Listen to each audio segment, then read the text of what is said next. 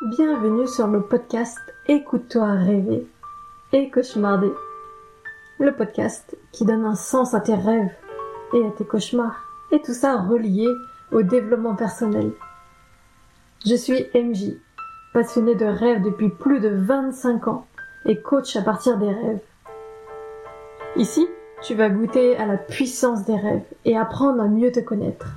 Alors si ça t'intéresse, écoute-toi rêver.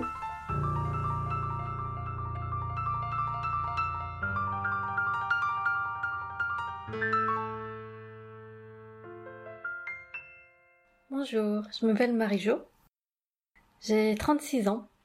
Je vais vous partager mon expérience sur les rêves et les cauchemars dans ce podcast. Écoute-toi rêver.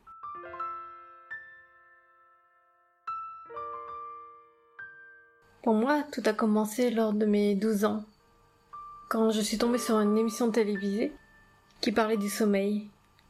Cette émission disait qu'on prenait un tiers de sa vie à dormir et un cinquième de sa vie à rêver.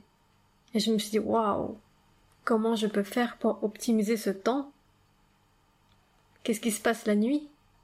Qu'est-ce qui se passe quand on rêve? Qu'est-ce qu'on peut en tirer? Et des cauchemars, ça veut dire quoi? Puis, j'ai acheté mon premier livre euh, de rêve à 12 ans, et c'était un livre sur le développement personnel. Sans m'en rendre compte, je m'étais déjà engagée dans cette voie-là, de la découverte de soi-même, à travers les rêves.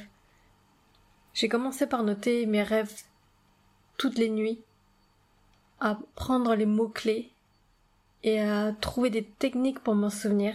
Ça fait maintenant plus de 25 ans que je fais ça naturellement, tous les jours.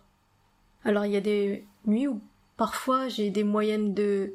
des moyennes, j'ai dit bien des moyennes, de 5 rêves par nuit. Mon maximum est de 7. En ce moment, je cherche moins à me souvenir de mes rêves, donc j'en ai de 1 à 3 par nuit. Et ça vient naturellement.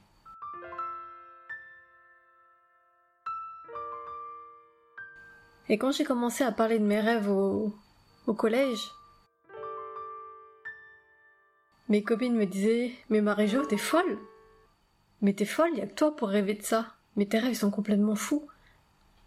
Et à force qu'on me répète ça, j'ai vraiment cru que rêver c'était de la folie.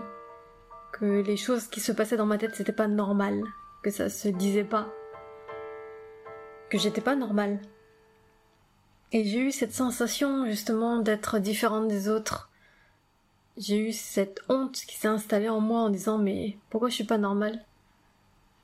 Qu'est-ce que mes rêves veulent dire mais pourquoi on me traite de folle quand j'en parle? Et je me suis sentie incomprise. Je me suis sentie seule. Et ce que j'ai fait, c'est que j'ai continué à écrire mes rêves parce que c'était tellement important pour moi. Je savais qu'il y avait quelque chose à faire dedans à l'âge de 12 ans, on sait pas trop ce qu'on va en faire, du coup on teste. Donc j'ai commencé par euh, écrire mes rêves et les dessiner. Donc c'est très marrant à 12 ans, quand on se met à dessiner des Peter Pan, en disant ouais j'ai rêvé que je volais, c'était génial.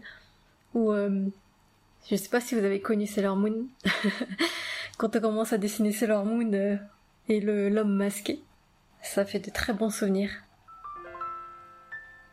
Quand j'ai commencé à noter mes rêves, j'avais un mot-clé ou deux mots-clés. J'ai commencé très petit et très vite, très très vite, j'ai commencé à écrire des histoires qui étaient pas forcément cohérents, mais c'est pas grave, c'était marrant. Et moi j'adorais cet univers de rêves.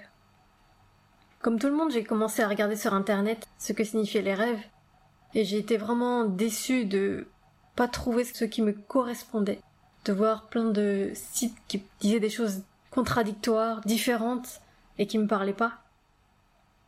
Et finalement, je me suis refermée sur moi.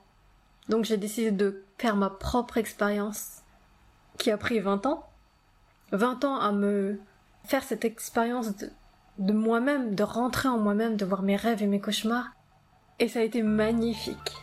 Et c'est seulement depuis 5 ans j'ai décidé de m'ouvrir et grâce à mon expérience aller voir ce qui se passe à l'extérieur.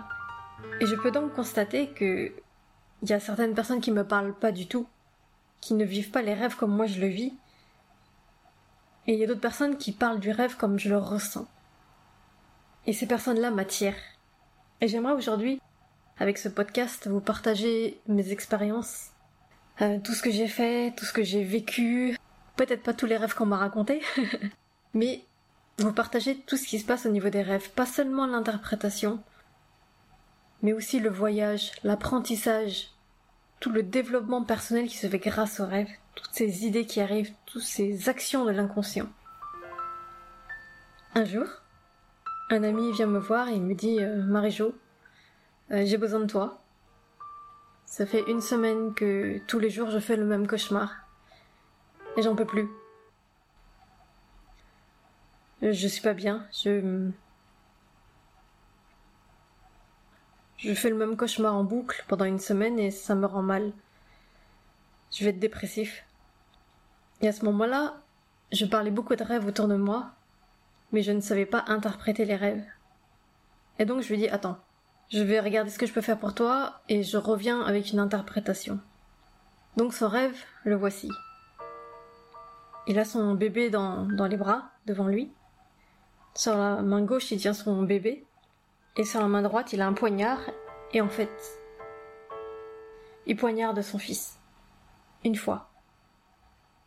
Il ressort le poignard et comme le bébé n'est pas mort, il repoignarde encore. Et il continue, il s'acharne, il s'acharne. Je vous laisse imaginer ce que la personne a pu ressentir en ayant ce cauchemar en boucle pendant une semaine chaque nuit. Et en allant étudier l'interprétation, et avec ce qui me parlait, j'ai vu que ce bébé qu'il tenait, en fait, cet ami venait d'être papa depuis pas longtemps. Il était vraiment très mal par rapport à ce rêve. Et je lui ai dit, cet enfant que tu vois dans, dans ton rêve, c'est ton enfant que tu vois, mais ça, ça te représente toi, ton côté gamin, ton côté enfant, et ce côté enfant que tu aimerais tuer, justement parce que tu es père et que tu aimerais t'occuper plus de ton enfant et d'arrêter ces, ces sorties. Euh, arrêter de faire l'enfant parce que tu es papa. Et en fait, il a réfléchi, il m'a dit oui, c'est vrai, j'aimerais beaucoup arrêter les fêtes avec mes amis pour devenir papa. Et depuis qu'il a compris le sens de ces cauchemars, il ne les a plus refaits. Et donc je suis convaincue que l'interprétation peut aider à se comprendre et à creuser profondément soi-même. Mais au-delà de l'interprétation, il y a aussi toute une part de l'expérience du rêve dont on ne parle pas assez.